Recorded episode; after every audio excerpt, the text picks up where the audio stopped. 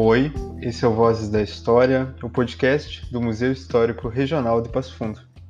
No episódio de hoje, nosso último episódio do ano, a gente não vai conversar sobre algum tema relacionado aos museus. Pois é. Na verdade, a ideia é falar especificamente sobre esse podcast que tu está escutando agora.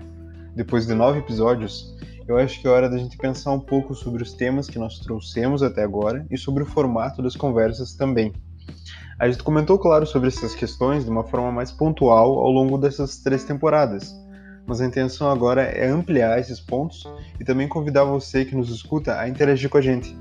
A gente quer saber quem escuta esse podcast. O tema de hoje, se é que tem um então, ele pode ser considerado meio cabotino. Cabotino é uma palavra legal, é um sinônimo para presunçoso, o que pode ser verdade, porque depois de alguns episódios a gente já quer fazer uma análise do nosso programa recém-nascido, mas não é bem essa a intenção. O episódio de hoje é uma reflexão sobre essa nossa tentativa de expandir a ideia que as pessoas costumam ter sobre o museu histórico. É um episódio de autoavaliação e de interação. Vamos lá!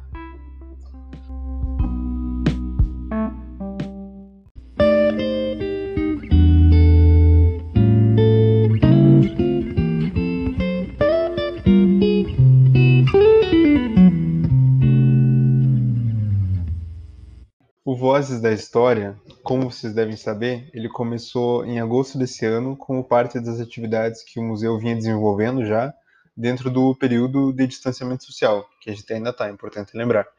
E ele era para ser, no início, mais uma forma que a gente encontrou de chegar até o público, que vinha até os museus antes, e também pelo meu medo de fazer lives no Instagram. Mas isso é outra coisa. Mas eu digo que ele era para ser isso, porque ao longo desses três meses esse podcast se mostrou um espaço muito interessante para a gente criar novos debates, para a gente sugerir novas ideias e para repensar principalmente qual a função de um museu e o que, que pode ser feito dentro dele também. Porque às vezes no dia a dia do museu, no cotidiano do museu, não tem espaço para discutir novas abordagens e a gente acaba se prendendo ao convencional. E o convencional, como a gente viu nessas últimas temporadas, ele pode ser a reprodução do modelo colonial, ele pode estar atendendo a interesses de grupos hegemônicos, ou ele ainda pode fazer parte de um processo de perda de significado dos próprios acervos. Resumindo, o convencional, apesar de fácil, ele pode ser problemático. Por isso a importância da gente discutir esses temas dentro do museu. E dentro dos temas que a gente abordou, dos assuntos que foram trazidos também, pensando sobre eles agora, eu percebo que eles foram quase como ensaios falados, pensando no gênero textual ensaio.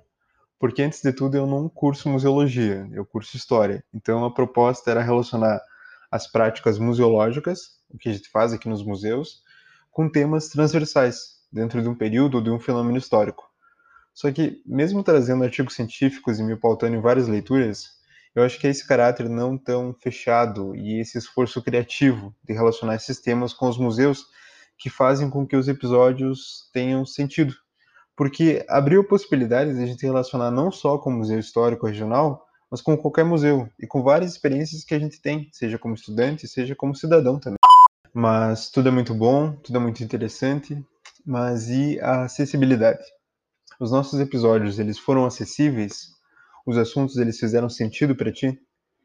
Porque isso é algo que me preocupava em todos os episódios. Porque estando em uma universidade, mais especificamente em um curso de ciências humanas, a gente aprende a desenvolver o nosso pensamento de uma determinada maneira. E toda uma linguagem vem daí também. Uma linguagem que pode não fazer muito sentido para quem não está dentro da academia, que nesse caso é o ambiente institucional universitário. E como eu disse antes, muito daquilo em que me apoiei para construir os episódios são estudos acadêmicos. Então a gente precisou fazer esse esforço de tentar simplificar as discussões que eram feitas nesses estudos e relacionar com a nossa realidade. Isso passa pela ideia de divulgação científica, que, entre outras coisas, é o pensamento de tentar trazer o que é feito na academia, que é produzido no ambiente científico, para o grande público. Mas eu acredito que no nosso caso, no caso do Vozes da História, se não em ação efetiva, pelo menos em intenção, a ideia não era só de divulgação do conhecimento acadêmico, porque a gente está dentro de um museu público, que pertence a todos, mas que muitas vezes é feito por poucos e para poucos. Então a ideia de trazer esses temas, esses assuntos, pode ser também uma forma de pode ser também uma forma de incentivar a comunidade a ocupar esses espaços, a tentar entender que história está sendo contada no museu e principalmente quem está contando essa história. Por isso, essa transposição do conhecimento acadêmico, ela não pretendia ser somente um pega daqui e coloca ali com outro formato.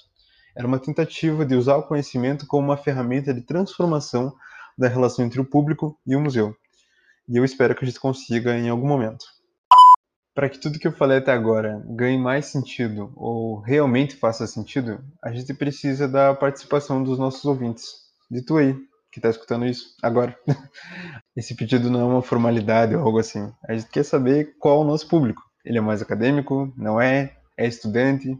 Enfim, Tu pode entrar em contato com nós através das redes sociais, o Facebook, o Instagram, manda um e-mail e o que seria perfeito também, tu pode acessar nossa página do Anchor, a plataforma onde a gente grava os nossos episódios, e deixar uma mensagem de voz lá pra gente. E quem sabe a gente coloca nos próximos episódios. Isso aí, falem sobre vocês, sobre o que acharam dos episódios e sugiram temas que podem ser importantes para nossa proposta aqui.